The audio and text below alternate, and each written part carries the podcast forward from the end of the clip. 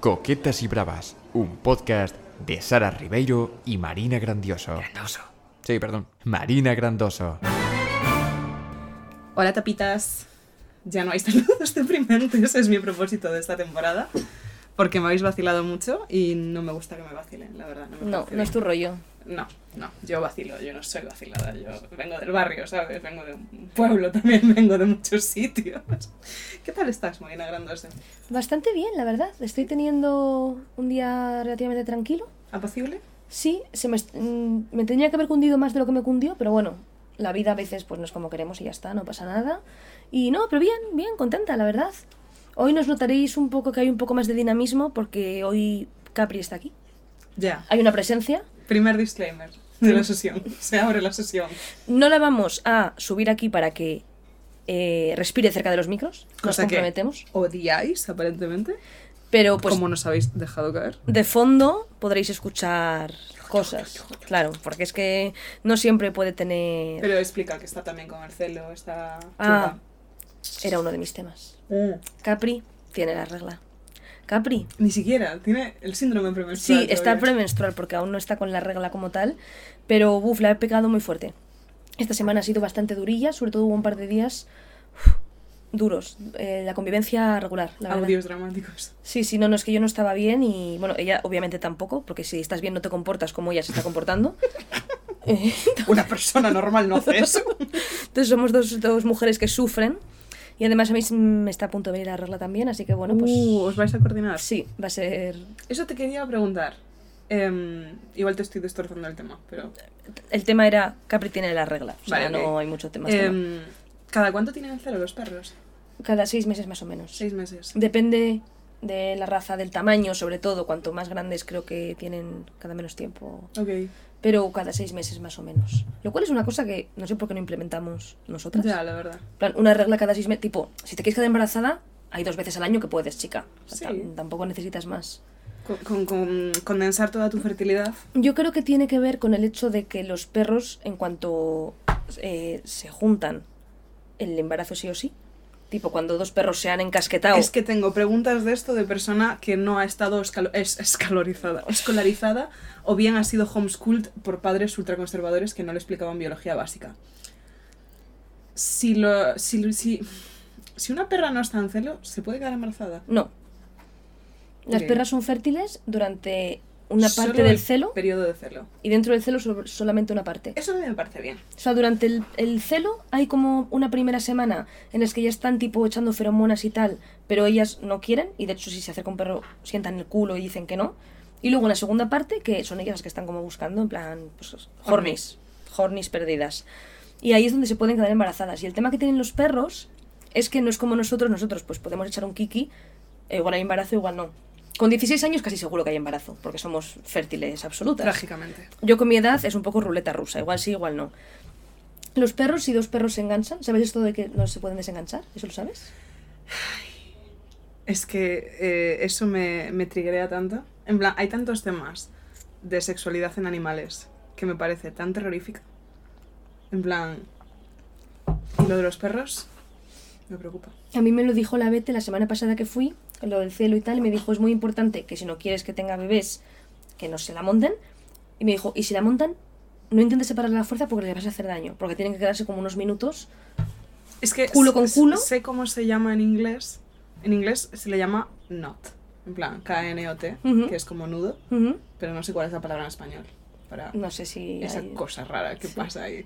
Sí, no, se me hace muy raro. Tienen es- que quedarse quietos un ratito esperando a que... Y por eso es como que funciona así o sí. Full efectividad. full efectividad. Entonces eso hace que te puedas permitir, claro, nosotras si tenemos que intentarlo varias veces para quedarnos embarazadas, pues tenemos que poder intentarlo más veces, no dos veces al año.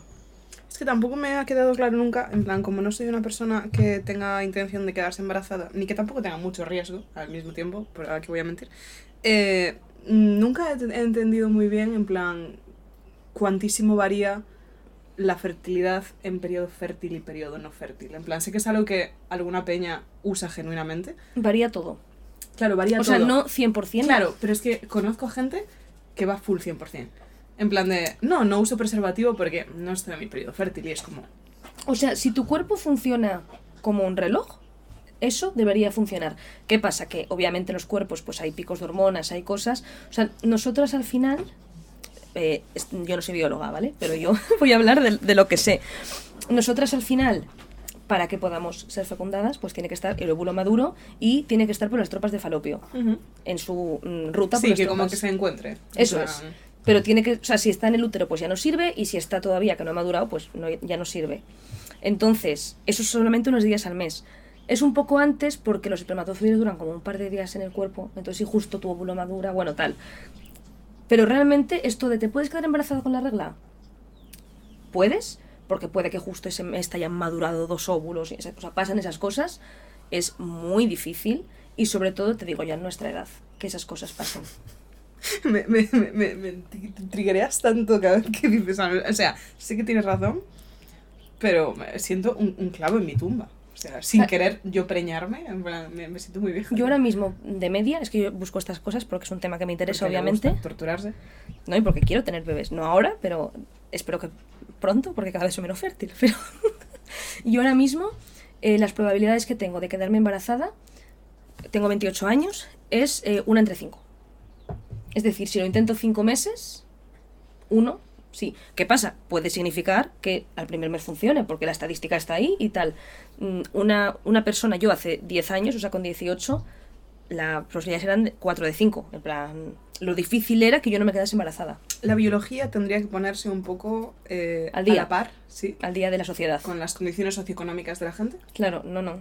Para esto yo recomiendo mucho un libro de una gran autora y teórica feminista, Noemí López Trujillo, que se llama El vientre vacío y que habla precisamente de cómo hay toda una, o sea, hay toda una generación de mujeres que se está replanteando si quiere tener hijos o no, porque ya no existe esa imposición de sí o sí puedes escoger, pero también hay muchas mujeres que quieren tener hijos y no pueden porque ganan 800 euros al mes Claro. y porque viven en un cuchitril de 4 metros cuadrados en Madrid. O sea, el problema que estamos teniendo ahora mismo es que para muchas mujeres, o la mayoría, la edad en la que ya tienen las capacidades socioeconómicas como para poder tener un hijo, Mm, La estabilidad. 35, vamos a decir 35, que si todo te va bien, pues es una edad a la que se supone que ya tal. Ya es más, o sea, obviamente puedes tener hijos con 35, hay mucha gente que tiene hijos con 35, pero ya es mucho más difícil, hay muchísima más gente, eso está aumentando muchísimo los temas de óvulos. clínicas, de fertilidad, porque necesitas que te hagan tratamientos de fertilidad para tener hijos, porque si no estás dos años intentándolo, Y aún así ninguna ha cogido el nombre fetos perfectos todavía. pues deja de decirlo, porque lo va a coger alguien, te lo van a quitar. Es una pena porque es mi futuro montar una clínica de fertilidad. Entonces sí, es un poco, si, si te planteas tener hijos, es todo un poco horripilante, la verdad. Yo también tengo ganas de tener hijos pronto por el tema este de, pues, de propia seguridad, ¿sabes? En plan de que al final un embarazo y un parto, sobre todo un parto, son cosas de riesgo, que obviamente son cosas naturales y que el cuerpo está preparado para pasar, bla, bla, bla, pero al final un parto es un momento de riesgo y cuanto más mayor eres tú, pues más riesgos hay de que vaya algo mal, de que vaya algo mal en el niño, de que haya abortos espontáneos, o sea, a mi edad, de nuevo, me parezco muy vieja, A la tierna edad de 28 años, de 28 recordamos. no, pero ya hay como el, el triple de abortos espontáneos que gente de 18. Que es uno de, de mis mayores triggers y mayores miedos que Igual tengo es en el mundo. la gente de 18 folla menos y esa estadística está mal hecha. No, es una estadística que está y muy bien tocaba hacer. No, no, no. Es la biología, tía. El, el pic de la fertilidad son esos, los 16, 17. Chungo, ¿eh? Chungo, porque no eres ni mayor de edad. Chungo. Y Capri, por ejemplo, volviendo al tema de que Capri tiene la regla, a mí me ha dicho la Bete que, incluso aunque quisiera que tuviese bebés ella, que no quiero que tenga bebés, intentase que no se quedase preñada en este primer celo porque aún no está como completamente formada, en plan, sigue siendo un poco cachorra. Para las gatas, que yo tengo una gata en Galicia, eh, lo que suelen recomendar, que nosotros tampoco hicimos porque nos daba miedo, porque tampoco sabíamos muy bien, en plan, igual hicimos mal, no lo sé. Pero lo que aparentemente recomienda, nos recomendó a nosotros, por lo menos nuestra veterinaria, es que tuviera una camada y después esterilizarla. Pero como que, como que si no se quedan un poco en plan, what's the meaning of life? En plan, A ver, tu gata no está bien, eso es verdad. pero mi gata no estaba bien de antes. Ah, en O plan- sea, mi gata, ya he dicho muchas veces, mi gata eh, fue adorable en el punto justo en el que tenía que ser adorable, que era recién dada a mí, para que yo convenciera a mi madre y llegara con una caja de cartón y con una gata y escuchar a mi madre decir, no por Dios. Y fue su pick de adorabilidad y cuando vio que tenía hogar asegurado, ya dijo, Dijo, "A chupar". me la suda. Como decía mi tatarabuela, dijo a chuparla y hasta aquí y se convirtió en un monstruo absoluto. Pero sí que es verdad, y de hecho lo hablaba, eh, creo que con compañeros del trabajo, no sé con quién lo hablé recientemente, que mi gata eh, tiene un peluche que era mío de pequeña, que es como un perrito, que es un poco tamaño, gatito pequeño, y lo lleva por toda la casa. O sea, lo coge con la boca y Ay, lo qué lleva. triste, Sara. Ya, ya lo sé, pero ¿qué le hago? Es que la veterinaria también nos dijo, los dijo lo que probablemente te diré a ti también, que es que si no va a tener hijos es mejor esterilizarla porque si no puede tener problemas de cáncer. tumores, todo, sí, sí. Claro, entonces la esterilizamos con todo el cariño del mundo y ahora pues se cree que un peluche es su hijo. Y nos lo deja en plan ofrenda. En plan, nos lo, nos lo trae a los pies. Ay, por favor. Es qué- terrible, la verdad. Qué mona, pero qué triste mal. a la vez. Sí, no sé. Y es gracioso porque es una gata que nunca maulla. Uy, eh, tengo que enchufar el portátil, pero sigo hablando. Es una gata que nunca maulla porque mi teoría es que no ha socializado con otros gatos, entonces no sabe que Mm. puede emitir ese sonido. Pero em, solo maulla cuando está con el peluche. ¿En serio? Cuando está con el peluche, hace un ruidito raro. Y es eso, es, es, no sé, ella hablando con quien yo creo que ella cree que es su hijo. Jolín, qué traumático, Sara. O sea, sinceramente me parece terrible. Pero por lo demás es muy feliz. Sí, sí, sí. Es una gata vaguísima. O sea, Capri hemos esperado a que tenga el primer celo para, mm, para esterilizarla, que también nuestra idea es esterilizarla. Pero porque nos dijo la Bete como los carlinos, eh, para la gente que no nos seguís tanto, Capri es un carlino. Y un pug. Y los pugs son perros que tienden a engordar. Entonces, como que si esperas a que tenga el primer celo, tiene ahí un pico hormonal que le regula un poco. O sea, lo que me dijo es, a ver, si la cebas va a engordar igual. Pero como que puede ayudar un poco a que no, a que no engorde tantísimo. De momento, cuando la llevé, me dijo que tiene una constitución perfecta. Yo la veo como chiquitita. Dice, no, la ves chiquitita porque los carlinos suelen estar todos muy gordos. Entonces la ves más... pe- Pero un carlino debería estar así de... Y yo, perfecto. Genial. Validación. Genial, genial. Tengo una perra fantástica. Tengo una perra fantástica. Eh, lo que le pasó a mi gata, que igual no sé si le pasará a Capri, es que cuando la esterilizas eh, se relaja muchísimo. Buah, ojalá. En plan, de verdad, es como, es, es no sé, se vuelve súper chill, súper vaga. Y mi gata empezó a, mm, o sea, antes hacía mucho una cosa que antes de que a mí me gustara la, Q, la, la Q1, no, antes de que me gustara la Fórmula 1 yo me reía, pero no lo entendía porque de qué coño hablas, papá. Pero mi padre siempre decía que le daba la, la Q1, que era que empezaba a correr en círculos alrededor del salón. Y, y claro, cuando la esterilizamos dejó de hacerlo. Y de hecho normalmente tienes que tener cuidado porque suelen engordar. Y hay como piensos especiales para gatos esterilizados para que no se Mm. pongan como fondones. ¿no? Y para que sigan sanos. Yo a esta no le va a venir mal tranquilizarse un poco porque es, es una perra muy enérgica. O sea, realmente ti- tiene mucho, mucha vida en sí. Dirías que es una perra sorprendente. A mí me ha sorprendido, desde luego. Curvilínea, no tanto, soy una veterinaria, No tanto. pero sí elocuente. Sí, elocuente. Definitivamente elocuente. Entonces, pues, pues en eso estamos. Jo, pues ahí, justo antes de venir para aquí, eh, entró en casa otra vez el gato. Mm, Y está súper delgadito, tía. En plan, está muy skinny legend. Sí, Pero claro, no es mi puto gato. claro. Pero está skinny legend, la verdad. No vas a, Espero a que- cebarle tú. No, porque no sé qué puede comer ese gato y porque once again no es mi gato, es el gato de la vecina y que se gestione. ¿Tienes eh, Disclaimers. Yo tenía disclaimers, claro. Antes, antes del tema de Capri. ¿Quieres ir con ellos? Sí. Eh, mi primer disclaimer es... Chicas, no hemos conseguido entradas para Olivia Rodrigo, Ya es fuerte. ¿vale? Ten- Sí, para Taylor. Bueno, para Taylor nos llegó código a las 2. Es, Es, decir, que, mm, lo voy a decir, nos llegaron entradas de sobra. de sobra. O sea, para Taylor nos sobraban las entradas Es y más- se las dimos amigos. Hemos tenido que vender entradas Sí. de las que habíamos comprado de Taylor Swift, que ya están todas vendidas de todos modos. Y Olivia nada. Pero ni a nosotras, ni a ningún amigo cercano, a nadie. No, no, es que a quien le ha llegado código claramente, se lo ha callado. Entonces, yo quiero eh, pediros, tapitas. Nosotras os damos mucho. No sabía que ibas a ir tan a saco. Pensé que ibas a insinuar. No, hombre, o sea, yo lo pido. Si os sobran, no estoy pidiendo que nadie me regale su entrada. Pero No, sí, Si habéis comprado de más. claro, si, oye, tenéis un código y habéis comprado dos entradas. Habéis comprado de más. Las voy a poner en reventa en Ticketmaster. No, venderoslas a nosotras. Que sabéis que no os vamos a estafar porque tenéis todos nuestros datos, eh, tenéis nuestra cara. Es verdad. Yo si queréis os doy mi DNI cuando me las vendáis, o sea, no me importa. Quedamos en mano. Quedamos, nos conocemos, chicas. Nos conocemos. Ni tan grit, coquetas y bravos para reventa de entradas del tío Nos Rodríguez. conocemos. Pero, pero pues eso. que está mordiscando un papel. Están mordiendo todo lo que encuentran. Pero Bueno. bueno, no pasa nada.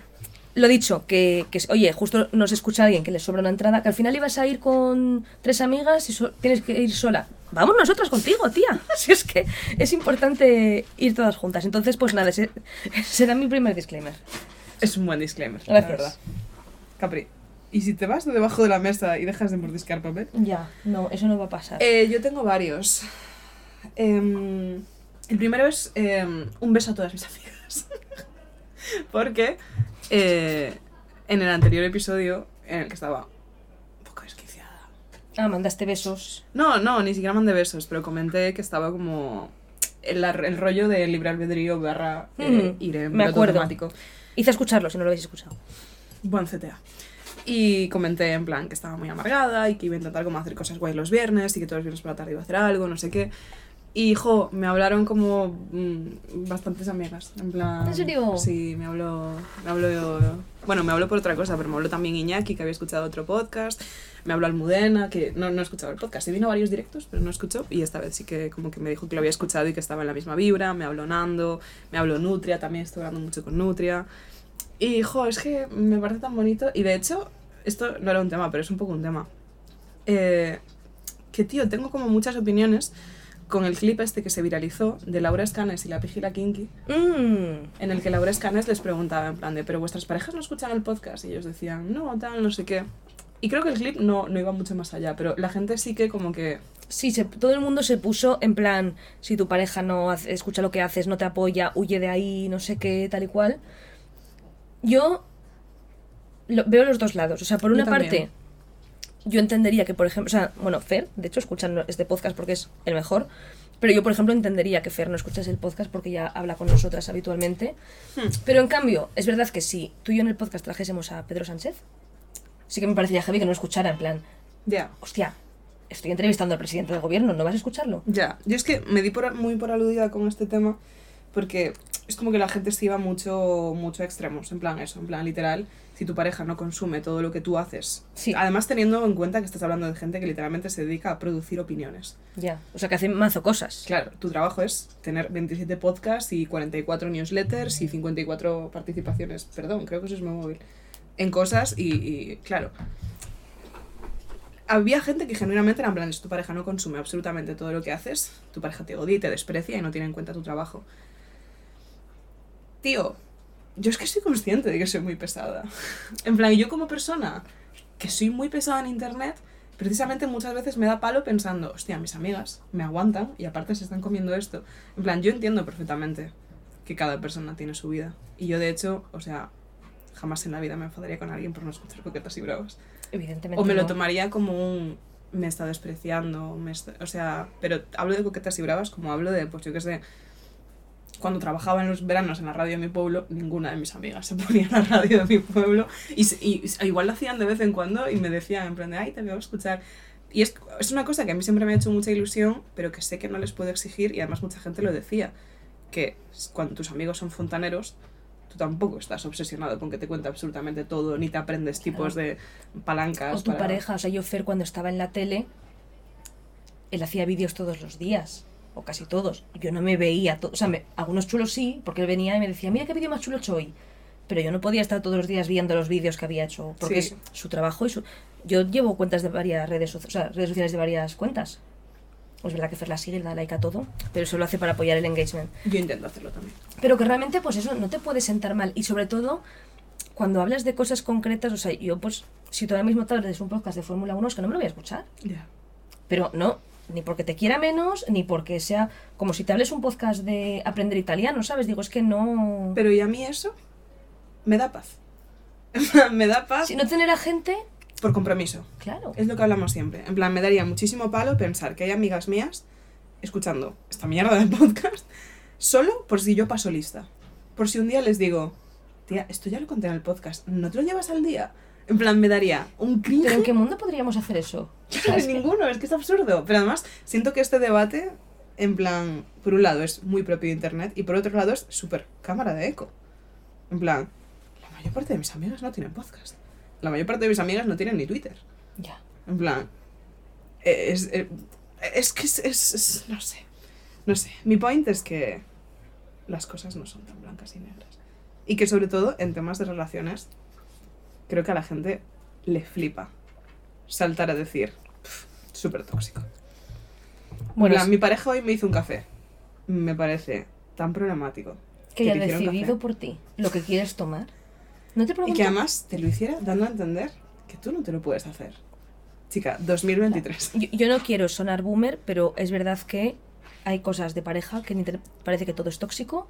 Y si vas con tu pareja de la mano es tóxico porque estás Pero es además, posesivo y cuando es gente... que no conoces. No, y cuando es gente que estás un poco predispuesta a que te caiga mal. En plan, Bueno. la piji y la kinky.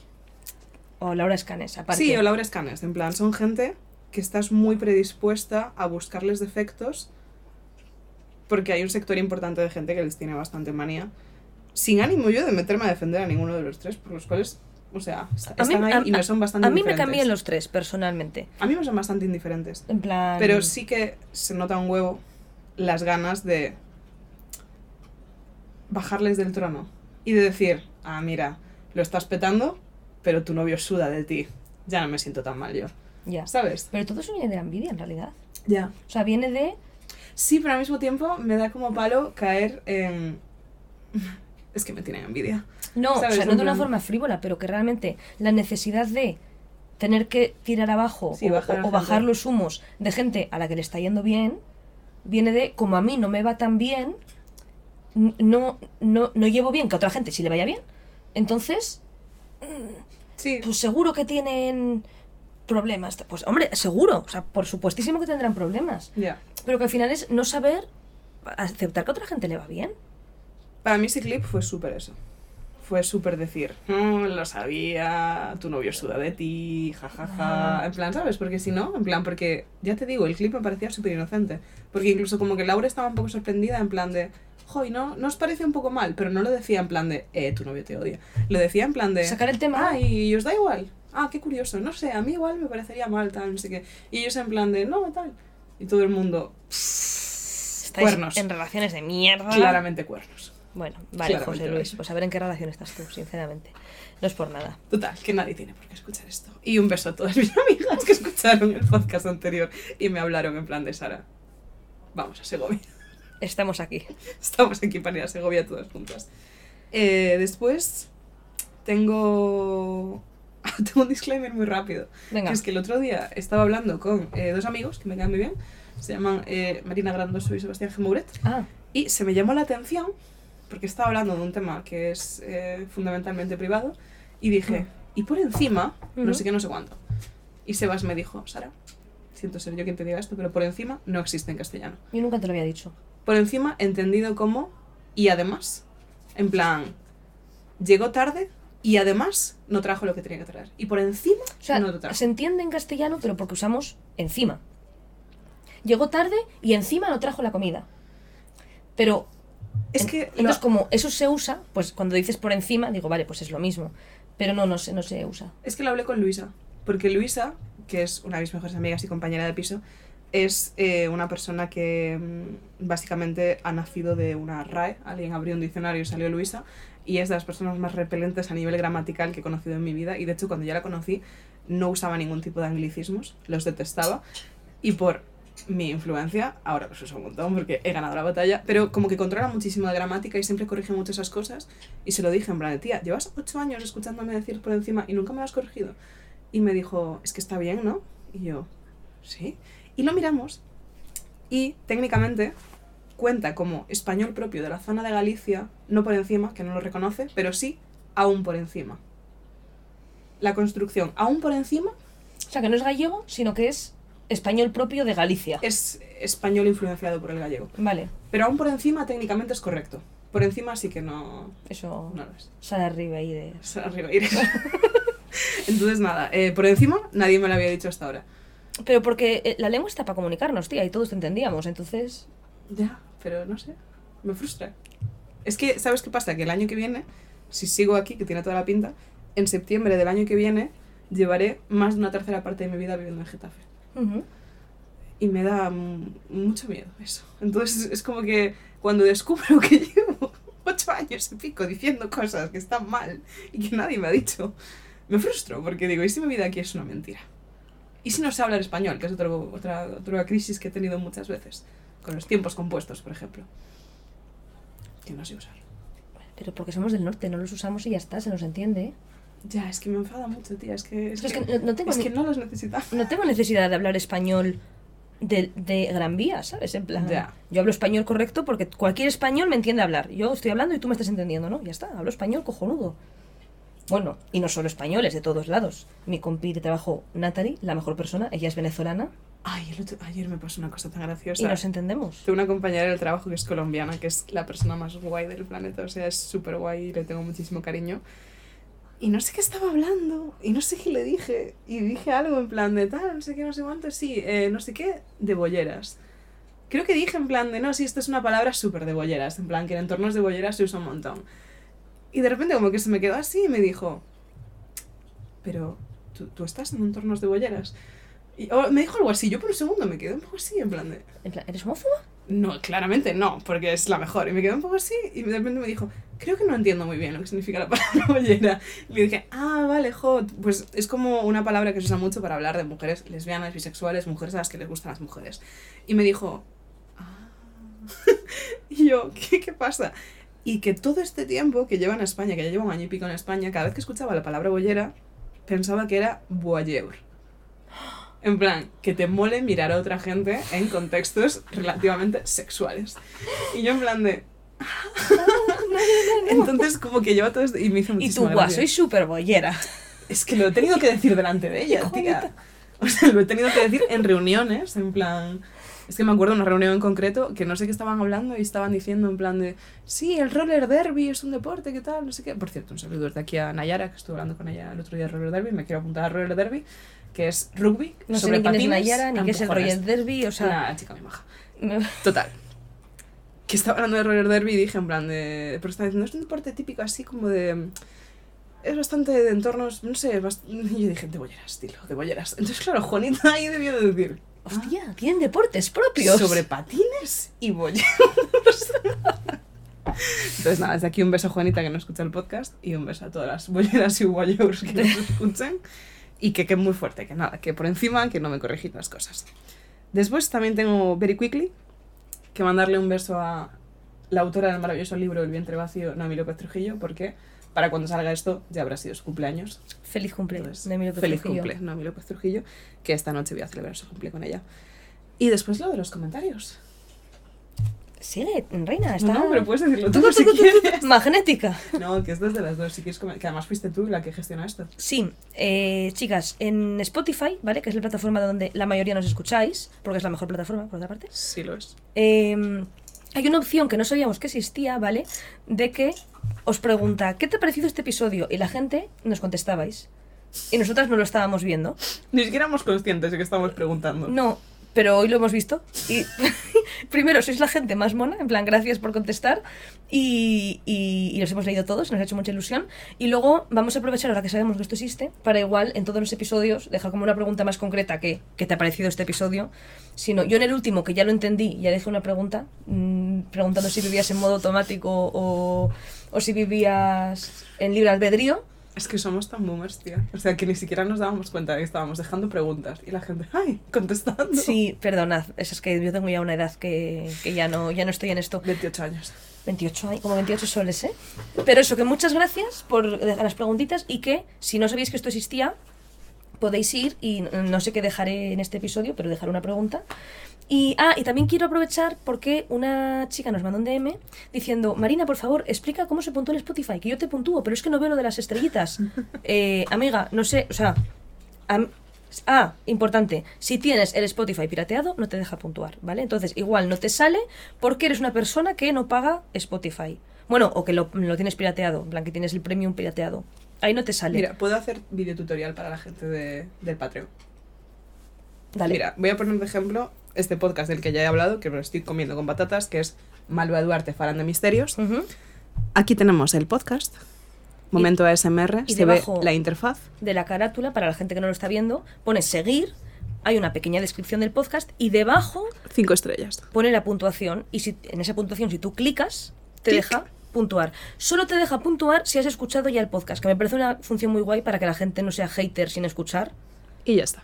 Si no has escuchado el podcast, no te va a dejar puntuar. Cinco estrellitas que se llevan Malve Duarte. Y si no te aparece, puede ser que sea porque tienes Spotify pirateado. Es un factor. No pirates Spotify. O sea, con lo mucho que lo usas, tampoco seas así. Pero eso es. Muy bien. Eh, no sé si tengo más. No son tan relevantes. Yo tengo el disclaimer del Equal Fest al que fuimos ayer. Vale, yo lo tenía como tema. Cuéntanos, ¿a dónde fuimos ayer? Al Equal Fest. Sí. Al Equal Fest. Un festival. Very, Equal. very equal, la verdad. si me preguntas. Tampoco era tan igualitario porque eran todo tías. Es- eso lo, lo ponía la gente ¿eh? en, Spotify, ¿Sí? en, las- en los comentarios. Es, Es que me coman el culo. es un festival que organizó Spotify y al que tuvo la decencia. Bueno, la decencia no. ¿Qué me creo? Estaba pensando en otra cosa. Al que La tuvo la decencia. de invitarnos. Tuvo la amabilidad, Sí. el detalle. Tuvo el detalle de invitarnos a pesar de ser un par de nonames. De no names sin decencia ninguna. Sin decencia. No sé por qué he dicho eso, perdón. Que nos invitó Spotify. Muchas gracias, Spotify. Nos Em, notició y dijo, chicas, vosotras también sois dos pibitas. ¿Queréis venir a un festival en el que van a cantar pibitas? Sí, no os avisamos antes porque nos avisaron esta semana. Sí. En plan, porque ya sabéis cómo somos, nos hypeamos muchísimo por cada tontería que hacemos. Y habríamos estado dos semanas en plan de ¡Qué ganas, tía! ¡Qué fuerte! Qué fuerte. Pero como nos avisaron súper antes, no Sí. nos dijimos nada. Pero dijimos, no tenemos plan para el viernes porque somos esa clase de personas. Porque yo ya he dicho que los viernes están libres para ser feliz. Y ahí fuimos. A ser felices. Al Equal Fest. Estuvo guay. Estuvo guay, la verdad. Mm. Yo, además, como fue una cosa así un poco sobrevenida, que no contábamos con ella, iba sin expectativas. Sí, tipo, venga, tal cual. voy y me lo paso como... No, como tampoco me he gastado dinero yo, no tengo como que divertirme muchísimo, ¿sabes? En Sí. plan, pues si está bien, ya está. Pero a mí me gustó. Mm. Eso que estuvimos en pista, que es una cosa que yo no... Ya sabéis que, que yo soy una señora que degrada. Sí, pero se estaba chill. Se estaba chill. Se y, estaba y chill. yo especialmente, eh, es que yo soy muy putifan de Nati Peluso. Nati Peluso me parece lo más y yo no la había visto en directo. Sara la había visto en directo ya 15 veces. Es que es lo que digo siempre, ha venido mucho a Galicia. Tiene una especie de convenio raro con la Asunta. Y tiene que. Es como la gente que no tiene visado y tiene que salir del país cada 15 días. Pues Ella tiene que ir a Galicia. tiene que venir a Galicia cada dos meses. Pero yo nunca la había visto y la Pero verdad fue es que... mm, de mis directos favoritos. ¿Mm? Sí, sí, sí. O sea, lo hablaba contigo que otros directos han sido más espectaculares porque eran más largos, porque tenían más coreografía. O sea, si habéis visto a Nati Peluso, tiene momentos circo del puto sol. En plan, me pongo a dar volteretas. En plan, el vídeo este de Fergie de. "Eh", con una mano. Pues un poco de ese palo. O yo qué sé, mirando a cámara, unas cámaras súper monstruosas que dices. Uy, Capri. Y, y fue más chill, pero me gustó mucho. A mí Tocó todo temazos. me gustó mucho. Tocó ella, tocó Judelina, Judeling, Judelin, para quien la que conoce. no la conocíamos, la verdad. No. Pero un rollito así alternativo, un poco Rosalía. Sí, sí, sí. Que nos gustó. Andaluza intensa, sad, en plan. Sí, Sí. estuvo bien. Tocó una versión de Shakira, eso estuvo muy Eso guay. estuvo muy guay. Mm. Y tocó también Natalia Lacunza. Es la primera vez que lo dices bien. No, y, y ya he tenido que pensarlo, ¿eh? Natalia Lacunza, que, que estuvo bien también. Es verdad que, no quiero ponerme piqui, pero no cantó ninguna canción conocida. Ya. Cantó todo como nuevos temas o... Sí. Entonces, pues yo no me sabía ninguna. O sea, como no soy muy fan, yo me sabía las famosas Claro. y ella es muy alternativa. Entonces ella dijo no. Y tú eres una chica clásica Y básica. soy clásica y básica. Entonces estuvo bien, pues la no pude cantar ninguna. Mm. Vino Petaceta, Muy que me encantó. Rollazo. Me encantó y, y lo pasamos muy bien. Y luego iba Lola Índigo, pero nos fuimos antes. Sí, la verdad. Estábamos un poco cansadas. Yo estaba súper cansada. O sea, normalmente eres tú la cansada. Sí, pero ayer, Ayer- Sara no estaba Ayer bien. yo estaba destruida. Es que desde que soy una gym girl estoy siempre cansada, siempre con agujetas y siempre con el pelo sucio. Mi peor pesadilla. Pero todo a la vez. empiezo a tener brazazos. Y mm, me gustó bastante, bastante, bastante Petaceta y bastante Nati. O sea, estuvo divertido, el ambiente era guay. Y luego también nos hizo gracia porque vinieron eh, cantantes famosas Zara. como Zahara a presentar, Sí. pero no cantaron nada. O Sí. sea, vinieron y dijeron, estoy aquí en el Equal Fest, Mm. vivan las mujeres. Y se fue. Vinieron también las ginebras, que a mí me gustan mucho. Sí, y otra chica que no sabíamos quién era, que tiene una canción con Zetangana, Paula... algo. Ay, sí, Cendejo, Vendejo, algo así. Perdón. Y, por supuesto, la DJ. Ah, Había una DJ, chicas. ¿Sabéis esa gente? magnética. O sea, eso sí que era magnético. Esa gente que es tan absurdamente carismática que no concibes cómo viven su vida. En plan, esa gente con, con aura. En plan, esa gente que Walter Benjamin estudiaría. En plan, ¿qué le pasa a esta persona? Es heavy. Tenía una cara tan llamativa tan rollo striking, como se dice en inglés, en plan... Era, era una cosa impresionante y, y pinchaba con rollo... Es que no sé, tenía un rollazo, era, era una cosa loca. Tenía, era una chica guapísima, con un super rollo, y que lo Tenía un hacía pelo tan liso, súper bien, una coleta tan bien hecha, pero con indiferencia. una estructura ósea tan impoluta. Sí, sí, sí, quedamos enamoradas de esta chica, la verdad. tan bien. Buah, era increíble, o sea, era... Sí. Era, no sé. Entiendo que la gente construya catedrales. En plan, yo, yo construiría catedrales si esta señora me lo pidiera. Fue muy guay, estuvo Sí, divertido. estuvo divertido. Muchas gracias, Spotify. Gracias. Nuestro primer y principal Sugar Daddy, De momento el único. de momento. Si se quiere venir más gente, pues no sé, aquí estamos nosotras, waiting for Aquí estamos. Jo, en el primer episodio, chicas, una marca de cervezas nos mandó cervezas Y nunca más. y nunca más. Es verdad que apenas hicimos promo porque yo no estaba súper cómoda con eso, no sabíamos muy bien a lo que hacíamos. Yo sí hice promo. Yo me bebí las cervezas. Tú bebiste la cerveza. Yo no me las bebí porque no bebo cerveza, pero yo tampoco subimos a redes. Súper en plan. Muchas gracias a Paquito por mandarnos. Yo creo que sí, lo hicimos en Insta Stories. Yo personalmente no. Bueno, o sea, tú de- probablemente subirías yo- una y foto. Coquetas y Bravas también lo hizo. Sí, pero no, no estábamos desesperadas, ¿sabes? Se nota que A ver, no nos pusimos súper. y me refiero que, ve- que arrastradas. 20 cervezas cuestan 8 euros. O sea que tampoco me está regalando. Sí, pero no sé, igual se esperaban que como éramos incluso más nonames que ahora, que literalmente estuviéramos una semana en plan de. Chicos, qué momento para una cerveza. No, amigas, conozco mi IFI. O sea. Yo no, pero puedo investigarlo. Si la gente está interesada, puedo investigarlo. Ya, no sé, sí. A ver, yo creo que, no sé, fue una venada que le dio al CM Está bien. y dijo, No, no. las cervezas estas pavas. Está a y tal". tope. Yo, cualquier otra marca que quiera mandarme cervezas. Eh, café, tomo mucho. Ahora estoy tomando uno de Starbucks. Mm. Recomendación adelantada. Name dropping. Pss, Lo digo. De Starbucks. eh, que- o sea, de cápsulas de casa. Pero uno que es como caramel. mm, sabe premium y sabe, sabe fantástico. Y es más caro. Pero bueno, sale como a 30 céntimos la cápsula. En plan. Que me- o sea, que es más caro, pero que es un Sí. pequeño lujo que si disfrutas mucho del café como yo te puedes permitir. Muy bien. Sí. Yo quesos veganos. Mm, Es lo que más me pondría horny. Quesos veganos. Diría. Es que son muy caros. Y me gusta mucho el queso vegano. ¿Qué más marcas podrían venir? Eh, Bueno, Notion y Canva, lo hemos dicho mil veces. Notion y Canva, Na- nadie mil nos noticia, da igual. No, es muy fuerte, ¿eh? O sea, te contactos para nada. Eh, pf, suena muy, un poco friki, pero ahora mismo igual ropa deportiva. En plan, me venía bien unas camisetas para el gimnasio. Eh, libros, la verdad. ¿Alguna vez un- alguna editorial me ha mandado libros? Yo libros no... ¿Libretas? Eh, Es que es difícil que, una marca co- conecte con las dos. Ya. O sea, porque si mandan cervezas o café, tú no. Yo ropa deportiva o libros es que me la chupa. Quesos veganos quesos veganos no. chupa. Plantas me la chupan también. Yo estoy intentando ir a Too Good To Go. Mm, Me está... no, ¿No? no. Tú, tú, Tampoco sé qué me daría Too Good To Go. vales, ¿no? En plan. Pero es que son 3 euros. en plan. Bueno, o, o te pagan. O sea, las marcas pagan porque tú hagas promo. Es Te daría no, dinero. Not to me. Yo estoy todavía en el mood. A mí cualquier cosa que sea para perros me sirve también.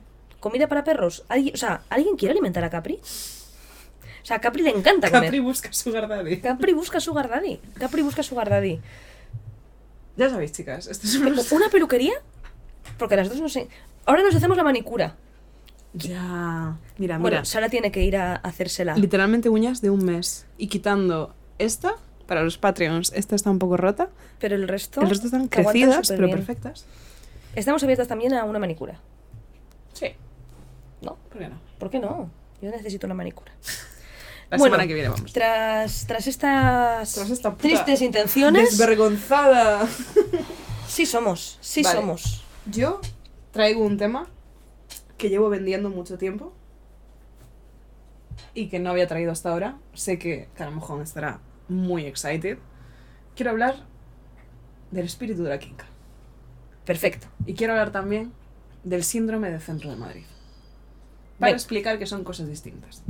Hombre, Porque intentaba explicar el espíritu de la quinca y decía, no quiero que no se entienda, no quiero que se confunda con una cosa horrible que odio, que es el espíritu del centro de Madrid. O sea, el trastorno del centro de Madrid. explícate porque no tenemos ni puta idea de qué Bien. es ninguna de las dos cosas. El espíritu de la quinca surge de que cuando vino mi maravillosa amiga Priscila a Madrid, eh, estuvo unos días en casa Y Carla, ella y yo estuvimos eh, como siamesas durante el tiempo que estuvo, pasándolo súper bien en Madrid y fue todo súper guay. Y Priscila es una de esas personas con las que automáticamente te dan ataques de risa brutales. En plan, es una persona con la que yo nunca me he reído tanto con nadie como con Priscila. Y un día habíamos estado en el centro de Madrid, habíamos estado tomando mi bubble tea favorito de maracuyá de 6 euros, que vamos, 7 entraban ahora mismo, y estábamos volviendo y yo comenté, porque podíamos coger el tren en sol, podíamos tal, y yo comenté, jo chicas, ahora que es como de noche, pero todavía hace muy buen tiempo, habíamos cenado bastante, entonces, ¿por qué no vamos paseando y hacemos la digestión y bajamos hasta Atocha andando, vemos Madrid de noche, tal, no sé qué? Y las dos como que se me quedaban mirando un poco así. Y, y Priscila dijo, yo la verdad me quería echar un piti. Y Carla dijo, yo la verdad estoy muy cansada. Entonces dije, bueno, pues nada, pues volvemos en metro, no pasa nada, tal, no sé qué. Y de repente em, dijo Priscila, jo, es que vayas amigas tienes, la pussy y la que fuma. Y me hizo mucha gracia ese concepto de la pussy y la que fuma, la pussy siendo Carla por no querer caminar, y la que fuma siendo Priscila porque fumo. Entonces dije, jaja, la pussy y la que fuma. Y quería decir como la pija y la kinky. Sí. Pero dije, como la quinca. Y estaba súper cansada y me dio un ataque de risa, te lo juro, desde como Malasaña, rollo Fuencarral, bastante arriba, hasta Sol, haciendo paraditas para reírme cada vez que me acordaba el concepto de la quinca. La quinca. Y decidimos que la quinca sonaba bastante a rollo como figura mitológica, en plan, el chupacabras. La quinca. ¿Vale? Y empezamos a desarrollar el concepto. En plan, de quién puede ser esta quinca que nos ha poseído en este momento de estar estúpidas, perdidas, riéndonos en el tren, que la gente nos mira, en plan, de quién son estas gilipollas. Y decidimos que la quinca está relacionada con el libre albedrío. Y es lo que pasa cuando descubres que hay libre albedrío y dices, ¿por qué no? ¿Por qué no? ¿Por qué no puedo yo hacer esto? ¿Tiene sentido? No. Pero ¿y las risas? Esa es la quinca. ¿Vale? Entonces, para que lo entiendas mejor, irnos del concierto de Amaya a 11 metros fue literalmente el espíritu de la quinca poseyéndonos. Vale. O sea, ya entiendo el concepto. De decir, ¿en verdad? Es ese momento de estar borracha de poder y decir, sí, sí. Me sentí muy borracha de poder ese día. Me sentí muy en control de la situación. Claro. Por ejemplo, cuando Maneskin ganó Eurovisión hace como dos o tres años y Sara Ribeiro Bueno, a las es 2 que- de la mañana de esa misma noche se compró entradas por 35 euros para un concierto de ellos en Milán un año y medio después, Es que todo mal, ¿eh? el espíritu de la quinca. Es, es eso, es ese decir, es que puedo hacerlo. Y es más, lo voy a hacer. Y cuanto menos sentido tiene, más poderosa te sientes. Porque estoy haciendo esto que no tiene ningún tipo de lógica y nadie puede pararme. ¿Vale? Es esa sensación de, de absoluta borracheza de poder en plan de... ¡Buah! A mí me pasa, o sea, esto lo estoy contando con cosas muy absurdas y no tiene sentido, pero me pasa en general cuando me ilusiono por cualquier proyecto y me mato a currar en ello y después no saco nada. Cuando me puse a organizar como 45 vídeos en TikTok con recetas veganas de la movida esta de Alberto Garzón, Sí, me el acuerdo. espíritu de la quinca. Cuando me obsesioné con hacer un plan a dos años vista para ser community manager de Ferrari, en el que estaba un TFM de un máster que he abandonado, por cierto, el espíritu de la quinca. Abandonar el máster, un poco espíritu de la quinca. En plan, es ese rollo de... Necesito for the plot. Como cuando yo me cogí a Cusco. Eso fue bastante espíritu de la quinca. Un día triste que pasé por delante y dije, ¿va en verdad una cobaya? Y, lle- y llegué a casa con una cobaya y Sebas me dijo, "Eh". Sí. Es esa vibra. Mm. Es esa vibra. O sea, si yo mañana llegara y te dijera, me he comprado un bajo. Es muy señor de 50 años en crisis de mediana edad, Ya, pero todo el rato.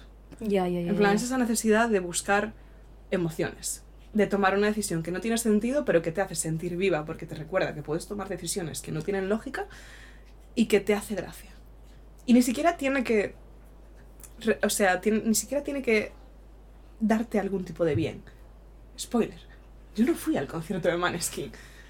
Pero me hizo tan feliz tener esa entrada. Me dio como un rato de ilusión. Y un rato de decir, pedazo de loca, te acabas de comprar una entrada en Milán para dentro de un año y medio. Y eso ya me rentabilizó los 25 o 30 euros que me costó. Y que perdí, obviamente. No fui a ese concierto, recuerdo. No tenía ninguna idea de cómo ir. Eso es el espíritu de la Kinga. Uy, perdón. Y Carla y yo hablamos mucho de ello.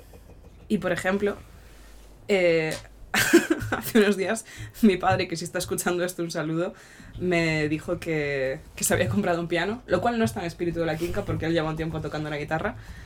Pero nada más pasar, nada más metirme, acabo de comprar un piano, dije, el espíritu de la quinca lo ha invadido. Es, cada vez que una amiga toma una decisión así, en plan, o ahora que estamos en rollo tener 25 o 30 años y todo el mundo está teniendo crisis, y de repente alguien te dice, me voy de mochilera a Sudáfrica, el espíritu de la quinca. Un poco hacia el camino de Santiago. Espíritu de la quinca. ¿Sabes quién representa muchísimo el espíritu de la quinca? Sí, Pedro Barea. Pedro Marea. Pedro Barea. Pues es ese rollo. Es ese rollo. Es ese rollo. Y lo que quiero distinguir es el espíritu de la quinca y el síndrome de Madrid Central. Que eso tampoco sé lo que es. El síndrome de Madrid Central es parecido al espíritu de la quinca, pero molestando a otra gente. Me explico. Esto igual, la gente que no vive en una gran ciudad no lo llega a entender, pero es algo que te das cuenta cuando vienes de fuera. Y que igual la gente que ya está aquí no sabe que esto es un problema. En el centro de Madrid o en el centro de cualquier gran ciudad, puedes hacer lo que quieras porque nadie te conoce. Eso es. Eso es muy peligroso. Porque la gente es gilipollas. Entonces, el síndrome de Madrid Central es cuando eres una persona ultra random que, protegida por el anonimato y por la impunidad que te da, eres imbécil. Pero yo creo que no solamente se tiene que aplicar a ser imbécil, que también hay mucha gente, pero sí. Es ser súper extra. ¿Sí? Es ponerte a cantar en el metro. Ah, ya. Es hablarle a desconocidos, pero en plan, señor, suélteme el brazo. Ya, porque nadie sabe quién eres, ni te Claro, conoce. puedes hacer lo que quieras. Es ponerte a grabar TikToks en un sitio público y quejarte de que la gente pase por delante. Hay gente que hace eso, ¿eh? O en los gimnasios. Ya, Que dices, bro, ya. Esa gente podría parecer que está poseído por el espíritu de la quinca, y por eso lo quiero recalcar, no lo está. Vale. El espíritu de la quinca No nunca afecta negativamente a otra gente. Vale. Solo a ti, posiblemente, porque decisiones de mierda han sido tomadas. Pero eso es distinto. ya. Eso es distinto. Y de hecho mucha gente lo comenta, que en Madrid la gente es muy espontánea y muy random, y en cambio en otras ciudades como Barcelona está el cliché de que la gente es mucho más gato y mucho más what. Y en cambio en Madrid te hablan desconocidos todo el puto rato. Es así. ¿Sabes qué hice yo el otro día? Que ahora que sé lo que es ese concepto, se sintió un poco espíritu de la quinca. Cuéntame. Sacar a Capri al parque con una taza de café. ¿Hoy? ¿Esto tú lo sabes? Por una cosa que, en fin, Sí. ya os contaremos. Eh, tuve que ir por la calle desde tu casa a la mía, que está cerca, eh, con un vaso en la mano, con un zumo de naranja y hielos. Y todo el mundo se me quedaba mirando, en plan de qué hace esta jamba. Con un vaso de cristal, con lo que parece claramente un cubata, a las 2 de la tarde, en Getafe. Y bajar hoy a la calle con un vaso de cristal también se sintió super espíritu la quinca. Pues yo me sentí así. O sea, yo el otro día, con una mano recogiendo la caca de Capri, mientras con la otra tenía un café con leche. Un segundo, por favor. Marina está negociando con Fernando Villar. No, es que Fernando Villar le he dicho, eh, estoy grabando ya tres veces, pero me está siguiendo escribiendo porque está en una crisis muy fácil de solucionar, pero él está un poco en crisis. El espíritu de la Kika han poseído a Fernando Villar. O cuando, cuando. Es que es muy claro y muy visible en temas de consumismo. En Mm. plan. Bueno, ¿qué ejemplo más grande del espíritu de la Kinka que nuestra amiga que vive en Corea? Bueno, Nuria fue súper poseída por el espíritu de la Kinka. Nuria pensó: ¿qué me lo impide? nada. ¿Qué me lo impide? No, nada, nada. A chuparla. Como decía mi tatarabuela, a chuparla. Y ahora está en fue. Corea. Ahí fue. Nuria, ¿ves? Y no molesta a nadie. Porque no es el síndrome de Madrid Central. Claro. Es el espíritu de la Kinka. ¿No conocías este concepto? O sea, te lo había escuchado muchas veces. Sea, Nunca te había preguntado. es que quería desarrollarlo bien. Sabía Yo que también quería, quería terminar de encajarlo. Mm, Porque me molestaba la idea de que el espíritu de la No fuera visto como algo negativo, Vale. cuando para mí es precioso. Ya. Es Es parte de tu personalidad. la mayor estupidez posible, pero sin... Es chaotic good. Mm, ya. que es algo en lo que a menudo me siento muy representada. Entonces, creo- la pregunta de este podcast puede ser, ¿qué es lo más espiritual Kinka que has hecho? Es una buena pregunta. Os la dejaré en la caja de las preguntas. Respondedla, Sí. por favor. Y estaremos felices de leeros, la verdad. Eh, tenía otro tema, pero me lo puedo guardar para otro día porque es un tema que quiero desarrollar con calma. Yo tenía otro tema, pero a mí nadie me pregunta si yo he traído temas. Porque estoy acostumbrada a que no, tía. Pero es que esta nueva temporada me estoy trayendo cosas. Pues cuéntanos. Vale, pues yo quería hablar de un tema. Dime. Eh, y preguntarte qué opinas tú, porque es de lo que hemos hablado esta semana en la parroquia, que es de donde yo cojo eh, Inspiración. inspiración cada Ajá. semana. Y es el tema del perdón Ok. y de perdonar. Hay en, en la Biblia, ¿vale? Para los que no hayáis leído la Biblia, como tú. Así que te lo cuento. Yo me he leído grandes partes de la Biblia. O sea, yo fui durante muchos años a religión, fui durante muchos años a catecismo y sobre todo, como ya he contado varias veces, mi abuela de pequeña me daba la Biblia sin decirme que era la Biblia y como eran cuentos, yo me lo leía. Entonces, ¿me sabes decir qué dijo Jesucristo sobre el perdón? Que estaba bien. Nos gusta perdonar a la gente. Es su movie. Le preguntaron a Jesucristo, le dijeron, bro, Él nos perdonó a todos por nuestros pecados. No, él se sacrificó. Da igual. Ese, no es, ese no es el point ahora mismo. Le preguntaron, ¿cuántas veces tengo que perdonar a un imbécil que me ofende? ¿Hasta siete? ¿Cómo que cuántas? En plan, rollo, cuán- en plan, ¿cuántas oportunidades darle a un imbécil? Eso es. Ok, ¿Cuántas veces hay que perdonarle? yo doy pocas. ¿Hasta siete? Y Jesucristo le dijo, no, hasta 70 veces siete. Como di- que es una forma de decir, hay que perdonar siempre. En plan, obviamente, set- 70 por 7 es muchísimo. Entonces, Citando a dos grandes cantautoras, Hello Christ, I'm about to sin again, porque yo no perdono entonces, 70 te quería preguntar qué opinas tú sobre el perdón. O si eres una persona que perdona, o si crees que hay que perdonar, o... O sea, yo, mi, mi parte de opinión, creo que muchas veces guardar rencor es una cosa que no afecta negativamente a la persona de la que guarda rencor, solamente te afecta negativamente a ti. Mm. Pero es que al final perdonar es casi más un acto de ser feliz tú que de... Porque yo, mucha gente a la que perdoné por cosas que me hicieron, a ellos les daba igual. O sea, yo no hablé con ellos y les dije, te perdono, sino que fue un- una cosa interior que yo tuve que hacer de decir, ya está, te perdono. Hago las paces con esta situación. Eso es, es decir, ya no me afecta. Entonces yo creo que muchas veces se ve el perdón como un acto de qué buena soy, te estoy perdonando, cuando en realidad muchas veces es que es casi por ti, por vivir tú tranquila y por no... Tú eres rencorosa Eh, o perdonas. no perdono mucho, la verdad. O En sea, plan, eres rencorosa. mi movie es que eh, tengo bast- Igual sí perdono 70 veces 7. ¿Vale? La movida es que a la 71 veces 7 corto todo. En plan, tengo mucho aguante de cosas, pero si rompes el límite, no hay vuelta atrás en absoluto. O sea, mi movida es que mientras yo guardo rencor, tienes una oportunidad. Me explico. si yo le tengo rencor a una persona, estoy enfadada con una persona, lo más probable es que esa persona me importe. Y lo más probable es que esa persona tenga todavía oportunidades para arreglarlo. El problema es cuando alguien cruza la barrera de la indiferencia, que es mi ultimate. Y que es algo que me ha pasado muchas veces con, con mucha gente.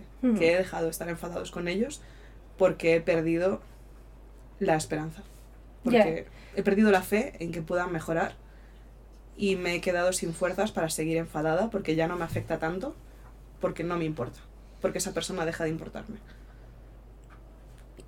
¿Me Y- entiendes? Sí, estoy intentando ver si eso es perdonar o no. O sea, estoy intentando en mi cabeza decir, y eso es como perdonarles, ¿no? Porque si no les guardas rencor, les has perdonado. Pero tampoco... Ya, es que es complicado, no lo sé decir. Tampoco les doy pie a que vuelvan a intentarlos. Ni confío en ellos, ni... ¿Sabes? Depende de cómo entiendas perdonar. O sea, si Ya. puedes perdonar a una persona de la que no quieres volver a saber absolutamente nada más. Sí. O sea, hay personas que te pueden haber hecho mucho daño y de la que tú no quieres tener ningún tipo de contacto y simplemente no... O sea, y cortas, pero les perdonas por lo que hizo en un sentido de... Ok, no, o sea, está estoy bien con esto, no me afecta, fue en otro momento, eh, y cuando pienso en ello, pues eso, no siento rencor o ganas de venganza o tal, simplemente es como, ok, te he perdonado, ahora bien, esto no quiere decir que ahora tengamos que ser amigos o que me importe tu vida. Ya, yo es que creo que entiendo perdonar como Dar otra oportunidad. un poco tabula rasa, sí. Un poco en plan de... O sea, me ha pasado con gente, sobre todo esto pasa mucho en la adolescencia, que te dejas de llevar con amigas y es muy dramático y las odias y hay como muchísima tensión y, y piensas en ella con muchísimo rencor y tal. Y pasa el tiempo y te das cuenta de que ya no sientes eso tan negativo y simplemente pues ya no tenéis relación. Y yo normalmente cuando llego a ese punto y cuando perdono lo que han hecho y como tal, suelo estar bastante dispuesta a pensar, volvería a hablar contigo. Entonces... es O sea, yo creo que si hay una persona que tú, aunque ahora sientas indiferencia, si te saluda por la calle y no le quieres contestar, Sí, eso no es que no lo has perdonado. Porque eso no es indiferencia realmente. Porque indiferencia es, me da igual contestarte, porque es que no me importas. Es, o sea, eso es porque aún existe un poco... ¿No? ¿No? O sea, si tú le quitas la cara a alguien, Ya, creo que la movida es donde pones en la balanza el cero. En plan, si tu cero es. Puedo interactuar contigo de una forma cordial y educada, o si tu cero es.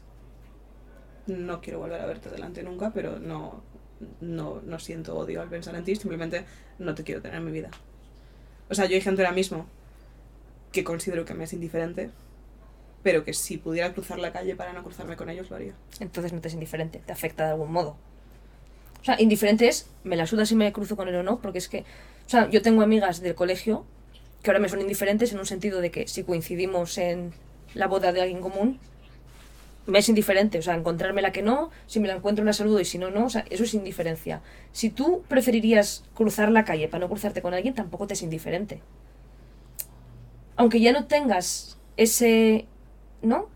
Sí, la movida es que no hay como un rencor activo, Son los retazos de... Pero, sí, o sea, realmente es. Claro, tienes razón en que me resulta indiferente hasta el punto en el que puedo volver a tener contacto con esa persona y ya no es indiferente porque ya no quiero. Claro, es que es muy fácil que te sea indiferente a alguien a quien no ves y a quien no les en redes y a quien no, pues, ¿sabes? Ya. Yo te lo traigo para que tú reflexiones. Yo, yo reflexiono mucho, yo reflexiono mucho. También, no sé, en plan... mm, veo... O sea, sé que no es lo que quieres decir con esto y sin querer yo poner palabras en su boca, no creo que fuera lo que Jesucristo quería decir, pero veo el rencor como una herramienta muy útil de curación también. Jesucristo no quiso decir eso, efectivamente. Ya. Pero Pero son maneras de verlo. no, pero sí que es verdad que en un primer punto, en plan, es lo que hablamos muchas veces, en plan, cuando hay una ruptura en una pareja, o cuando hay una ruptura de amistad, o cuando hay una ruptura de tal, siempre hay un punto en el que te ayuda. Jesucristo dijo que había que perdonar, no inmediatamente. Claro. O sea, igual Jesucristo decía, oye, estate un par de meses, tal, y luego perdona. Sí, o sea, ayuda mucho usar ese rencor que tú sientes, porque si no, por inercia, lo que vas a hacer es sentirte mal tú. Sentirte triste. Claro. Y vas a sentir que es culpa tuya todo lo que ha pasado. Entonces sí que, o sea, yo muchas veces les aconsejo a mis amigas que si cortan con sus novios, que se enfaden con ellos. Y que tampoco Y que momentáneamente que les odien si hace falta. Y Y- después ya llegarán al punto que tengan que llegar. y no es realista pedir a la gente que no sienta rencor. O sea, si te acaban de hacer una putada, claro que en ese momento, o sea, me parecería un poco locura pedir, no tienes que perdonar inmediatamente. Sí, eso, y sí creo que hay un cierto discurso de ese palo, en plan rollo un poco hippie. No sé si Pero en ese es- internet. el o- problema son los hippies. Siempre. Y hemos hablado de esto varias veces. Siempre. Pero sí, o sea, a ti no te pasa que hay un rollo un poco en plan de como juzgando. En plan, como que si eres rencoroso, eres un poco débil de mente. En plan, la gente es sana, no, no odia a nadie. No. Yo odio a mucha gente, ¿vale?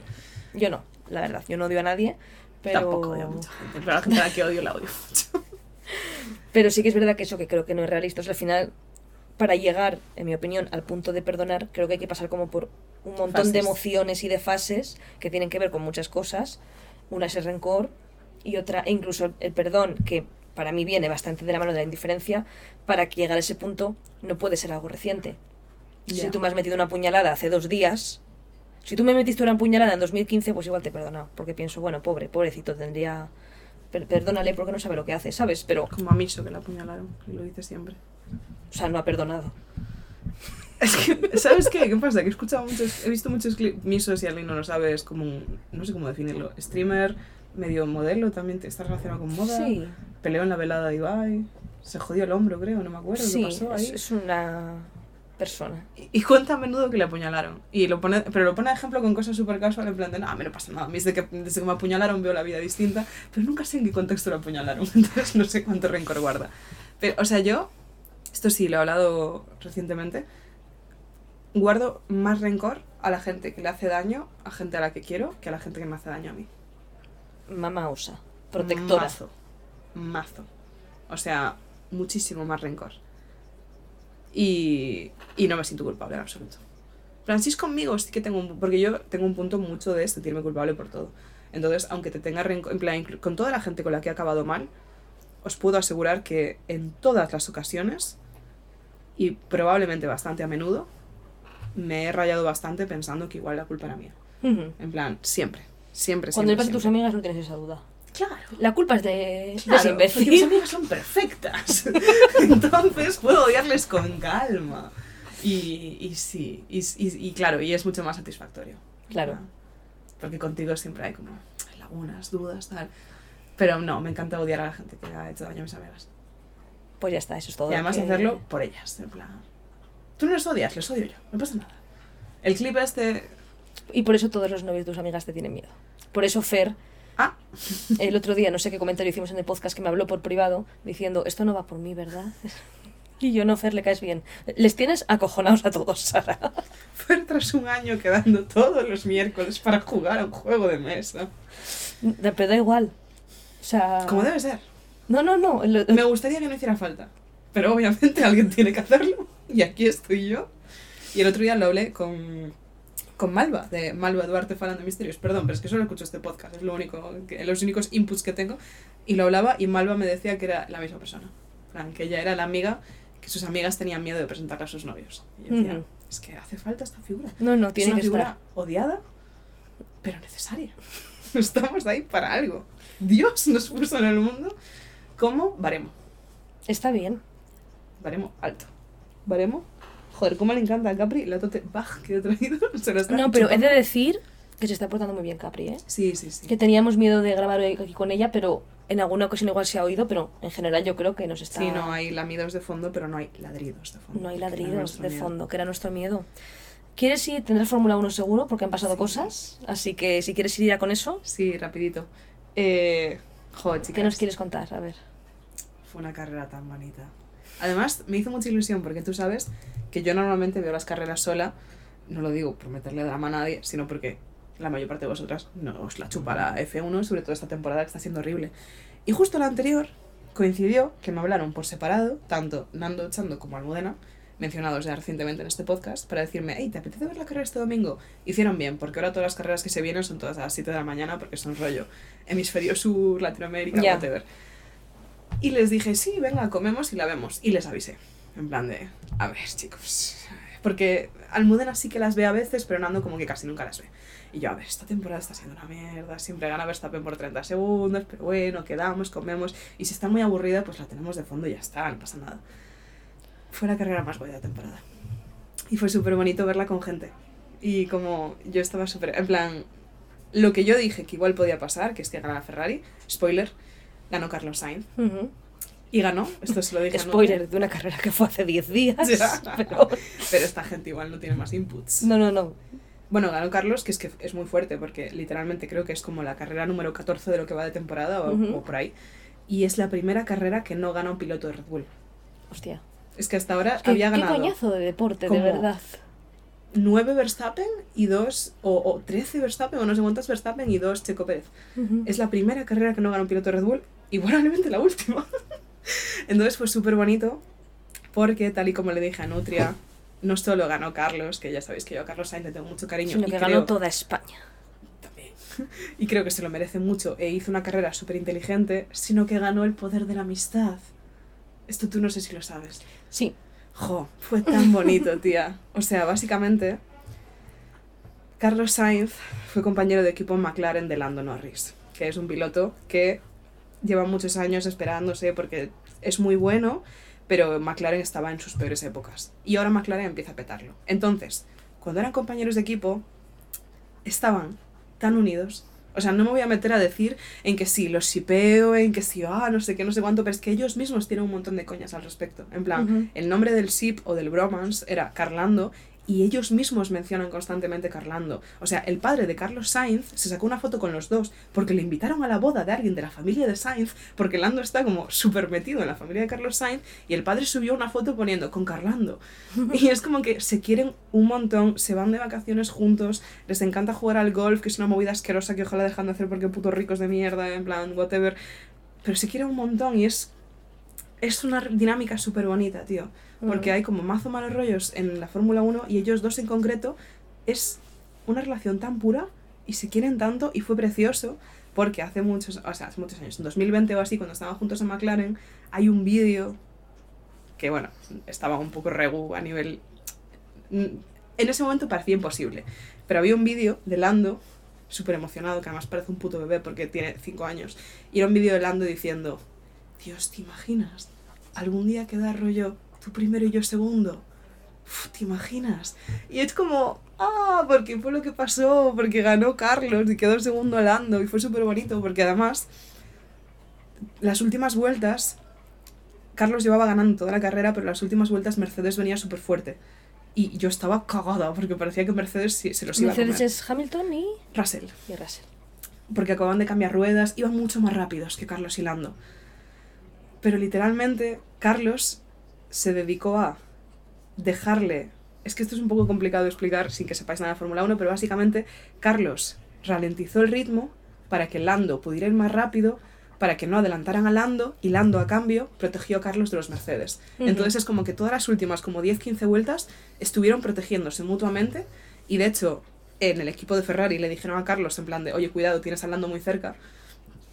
Y fue súper sexy porque Carlos contestó, contestó en gallego, Carlos contestó, I know, it's on purpose, lo sé, es a propósito. En Ujú. plan, estoy dejando que esté muy pegado a mí para que Para- así no le adelanten y al mismo tiempo para que así me proteja. Y Lando lo entendió al momento. O sea, al momento dijo, vale, sé lo que estás haciendo, te sigo el rollo. Fue súper bonito, tía. En plan, fue... Ay, no sé.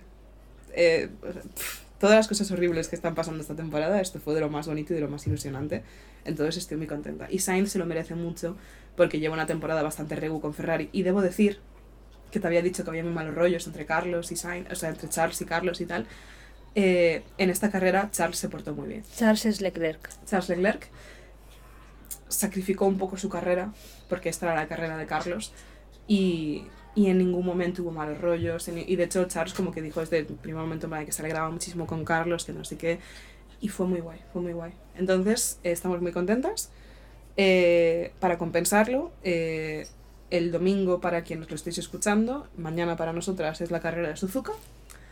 Eh, tenemos la teoría de que Verstappen se va a doblar a sí mismo. Ha vuelto Red Bull, en plan, fue un espejismo lo de la semana pasada. el, vamos, lo va a petar. Va a ganar Verstappen, además la carrera está a las 7 de la mañana. Yo salgo de fiesta hoy, no sé ni si la veré. En fin, un cuadro. Y lo único bueno que puedo contar es que Ricciardo ha sido oficialmente confirmado para 2024. Dilo. Sabéis que estaba muy cagada porque lo trajeron, pudo correr solo un par de carreras, se rompió la mano y había mucha tensión porque no se sabía si lo iban a renovar, porque claro, apenas han tenido tiempo de volver a verlo, porque se rompió la puta mano. Y porque el chaval que cogieron en su sitio, que es Liam Lawson, que es eh, un, un piloto que era muy bueno en Fórmula 2, lo estuvo haciendo muy bien. Entonces la gente estaba en plan de, es que Ricciardo es viejo, es mucho mejor que cogen a Liam Lawson. Que es como, cállate, no puta boca, yo no voy a tu casa escupirte, cállate. Y al final no, han confirmado que vamos a tener como mínimo un año más de Ricciardo y eso me pone muy, muy, muy contenta. Y hasta aquí mi sección de Fórmula 1. Muy bien, nos alegramos un montón por tus victorias. Fue muy bonito. Y Carlos estaba tan guapo. Bueno, si os ponen horny eh, Leclerc y Sainz, que creo que es algo bastante socialmente aceptado, al menos uno de los dos, eh, han hecho un vídeo muy gracioso porque hay como una pasarela en Italia, que es donde es Ferrari y todo tal, y han hecho un clip como promocionando la pasarela con ellos haciendo de modelos. Es que está siendo la Fashion Week de Milán. Claro, pues era eso. Eh, pues hicieron un clip con ellos haciendo la coña de que como que ellos hacían una prueba de ser modelos y los Ujú. que estaban allí en plan de casting le decían, es que vas demasiado rápido. y salen guapísimos. O sea, tanto Charles como Carlos, eh, si os atraen los hombres y ellos en concreto, en el vídeo es eh, muy hot. Capri ronronea solo de pensar en ello. Y hasta aquí mi sección de Fórmula 1. Muy bien. ¿Tenemos recomendaciones? Yo sí tengo una recomendación. Dímelo. Las sábanas de franela que me he comprado en el Carrefour porque A día de hoy, no sé si seguirás para cuando salga esto, había dos por uno en sábanas en el Carrefour. Bueno, en el de Getafe, igual en el vuestro no. Pero esto Ya. yo creo que suele ser en plan. ¿no? Bueno, no No lo sé. idea. Había dos por uno en sábanas y entonces he aprovechado para comprarme sábanas de otoño-invierno de franela, que nunca había tenido unas. Son muy calentitas, Muy suaves. muy suaves. eh, son además chulas porque son como con motivos otoñales. Es que claro, no las saqué a mediodía y está ya en plan, sácame a hacer pis. Caprinos, mira. Con deseo. Y, y no las he probado todavía porque las he comprado hoy, pero hoy cambiaré las sábanas, pero no me hace falta probarlas para decir que os las recomiendo porque... Amor a primera vista. Sí, no, 100%. Lo que me da miedo es que la semana que viene dan otra vez como un poco de calor. ¿Sí? O sea, es que hoy, hoy había de máxima 22, Sí, sí, sí, hoy hace free free. que es mm, fresquito, y ya dan otra vez de máxima 26, tal. Entonces no sé si me darán calor las sábanas de franela. Pero bueno, Yo estoy que todavía no he puesto el edredón y estoy con mantas. Yo aún no he puesto el edredón, lo que he hecho ha sido ponerme pijama. Yo suelo dormir desnuda Mm. en verano, y entonces como mi punto intermedio es, venga, pues me, Yo sigo con una camiseta, la verdad. me pongo un pijama. Sí, paso a paso. Baby steps. Voy a sacar a Capri para los patrones, que hubo gente que dijo, vale. es que nosotros no la vemos. Patrones. Llamamos patrones o patronistas a la gente que está en nuestro Patreon por un euro al mes. Podéis haceros y ver A la Capri. capra. Mm, mm, Está chiquita, está guapa y, y Y por, por hormonada. por un euro al mes tenéis los cuatro vídeos. A 0,25 el vídeo, chicas. Más barato que un café de Starbucks de los de cápsulas que os he recomendado. Me gustaría deciros que ahora que hay más Patreons podemos pagar el gimnasio, pero ojalá fuera coña, no dejan de subirnos el Lo, gimnasio. han vuelto, lo subieron antes de verano y lo Sí. han vuelto a subir ahora después de verano. Entonces, eh, necesitamos más Patreons para pagar. No, no pasa nada. No tenéis presión. No, pero es heavy que con. Hoy teníamos 110 Sí. patrons. No tenemos 85 euros. No tenemos los 85 euros para pagar el gimnasio. No. O sea, ni con toda vuestra ayuda, que es muchísima, inestimable y sois los mejores, ni siquiera llegamos para pagar el gimnasio. Es que es muy caro nuestro gimnasio. Es verdad que está muy bien. No es nada caro. O sea, yo no mis. es nada caro, pero no deja de subir. Eso lo hace parecer Eso sí. Pero yo mis el otro día que estábamos en la OFI hablando de gimnasios y demás. O sea, La gente nuestro- paga burradas, sobre todo en el centro de Madrid. Nosotros pagamos creo que 44 Por ahí. y nos incluye eh, la sala de máquinas, la piscina, todas las clases que queramos. Que, o sea, por 44. Si el gimnasio nos quiere patrocinar, yo la verdad me vendría que te cagas. A mí no me importaría que nos patrocinase el Yo, gimnasio, eh, es el segundo sitio en el que más tiempo paso ahora mismo aparte de mi casa. El tercero sería la tuya. Así que... ¿Y tú qué nos recomiendas? ¿Traes más pues, cosas? Veo que sí, mejor. sí, Yo venía un poco eh, escueta. No, o sea, bueno, llevamos una hora y diez. Yo, eh, en primer lugar, volveré a insistir en una cosa, pero porque me sigue gustando mucho. Que es que, perdón, perdón por ser pesada. Malve Duarte, fan de misterios. Es el único podcast que he escuchado esta semana, pero es verdad que me lo he comido con patatas, lo tengo de fondo todo el rato y además como lo he empezado ahora de cero, pues me pasa como con la gente que empieza la coquetas, que tiene años para ponerse al día. Claro. Entonces, eh, me está gustando mucho, tío. Es súper divertido y Malva y Duarte son los mejores. Así que, once again, si queréis escuchar... Baja batería. Si queréis escuchar el mejor podcast que hay en gallego, ahí lo tenéis. Y después, eh, últimamente, yo siempre necesito como... Voy por épocas, pero siempre necesito una canción que me active que es esa canción que cuando estoy en plan de... Esto es muy típico del TDAH, pero pasa, yo creo que pasa en general a mucha gente, que es que eres incapaz de hacer algo. O sea, tu cerebro está diciendo, levántate, por Dios, ponte a recoger, haz esto. Y tú no es que estés vagueando, que no te apetezca, no, es que estás activamente sentada, mirando al infinito y diciendo, ¿por qué no te levantas? Levántate, levántate. En plan, como, como si intentaras que un perro hiciera un truco, Sí. pero no te... En plan de, arriba. Venga, arriba. pues eh, yo normalmente, por épocas, tengo una canción que es mi equivalente a arriba. Que es una canción que en cuanto empieza a sonar, no pienso y me levanto y lo hago. Y casi siempre es de Pitbull. Te lo iba a decir. durante muchísimo tiempo Mr. fue... Worldwide. Durante muchísimo tiempo fue Fireball de Pitbull, que es... Buah, temazo. Y ahora como que tengo algunas que me he dado cuenta de que todas son súper sexuales, pero no, la- no, no son canciones especialmente horny. Son canciones que van sobre sexo y que son muy explícitas. Pero son motivantes. Sí. Entonces me he hecho una lista eh, y os les voy a decir cuáles son. Venga. La primera es una canción que me gusta mucho, que él creo que es un poco problemática, pero no me acuerdo por qué. es, eh, es que me suena, tengo como una vibra y un run run. Es Justin Timberlake. ¿Es problemático Justin Timberlake? Me suena que hizo algo. A ver, pues igual. Digo No con una sé. menor, es que, que nunca se sabe. Eh, Justin Timberlake. No me demandes por injurias, pero no sé, no me acuerdo. pero es la canción Sexy Back. Ujú. Esta canción es tan buena y me hace tanta gracia, por si no la una canción de esta de I'm bringing sexy back, yeah. No, no, no, no, no, no, no, no, yeah. Y, y me hace mucha gracia esa canción porque toda la canción va del palo de eh, flipáis lo que es follo, les gusto muchísimo a las mujeres, nunca seréis tan atractivos como yo, jamás sabréis mi secreto. Y después el estribillo es, mi secreto es que me gusta que me peguen. Ah, El estribillo es, eh, puedes azotarme si me porto mal. Eh, Bebé, soy tu esclavo. Es una canción como súper en plan de, sí, sí, me las follo a todas, mi secreto es que soy súper sumiso. Entonces me hace mucha gracia esta canción y es un temazo que flipas. Y es mucho canción que me activa. Después la siguiente es, que la mencionaste recientemente, a la artista Kesha. Kesha. La canción Take It Off Ujú. temazo. O sea, Take It Off va de un bar de strippers. En plan, y además me ha empezado, porque me salió en TikTok, canción de Kesa también por otro lado, me salió en TikTok un vídeo de Peña haciendo line dancing, que no sabes ahora mismo lo que es. Lime dancing. Line, No. Baile en línea. Es como lo que hacemos en la canción de na na na na na na, en plan de bailar todo es como en línea y ir yendo para un lado, para el otro, un poco en plan clase de zumba, Vale. pero que la Follow gente... the leader, leader, Sí. Vale. Sí, más o menos. No sé, sí, creo que sí. Pero que la gente queda para bailar de ese estilo. Un poco como las señoras mayores que, que van a bailar a las orquestas y tienen como una coreografía montada. Mis amigas a veces nos apuntamos. Ay, que, que me gustan mucho las señoras en las fiestas. Igual después son súper racistas, pero jo, en principio me cae muy bien. Y hay gente que se dedica a hacer line dancing de canciones de. Ujú. Y queda súper guay, porque como tiene un puntillo así un poco medio Ya. country raro, no es country, pero tiene No. energía de country, en plan, tiene energía de sombrero Jihao Que sí, que vamos. y temazo. Y después tengo XXXX de Kim Petras. Esa no sé si. Es una canción Si que la escucho igual a sí, mí me pero- salió en un, en un edit de TikTok de Carlos Sainz. Es una canción que es I wanna XXXXXXXXXXX ah no no No me suena. pues buf, temazo. En plan, es muy buena y me gusta mucho y me, me activa muchísimo. Y la última es CPR de Cupcake.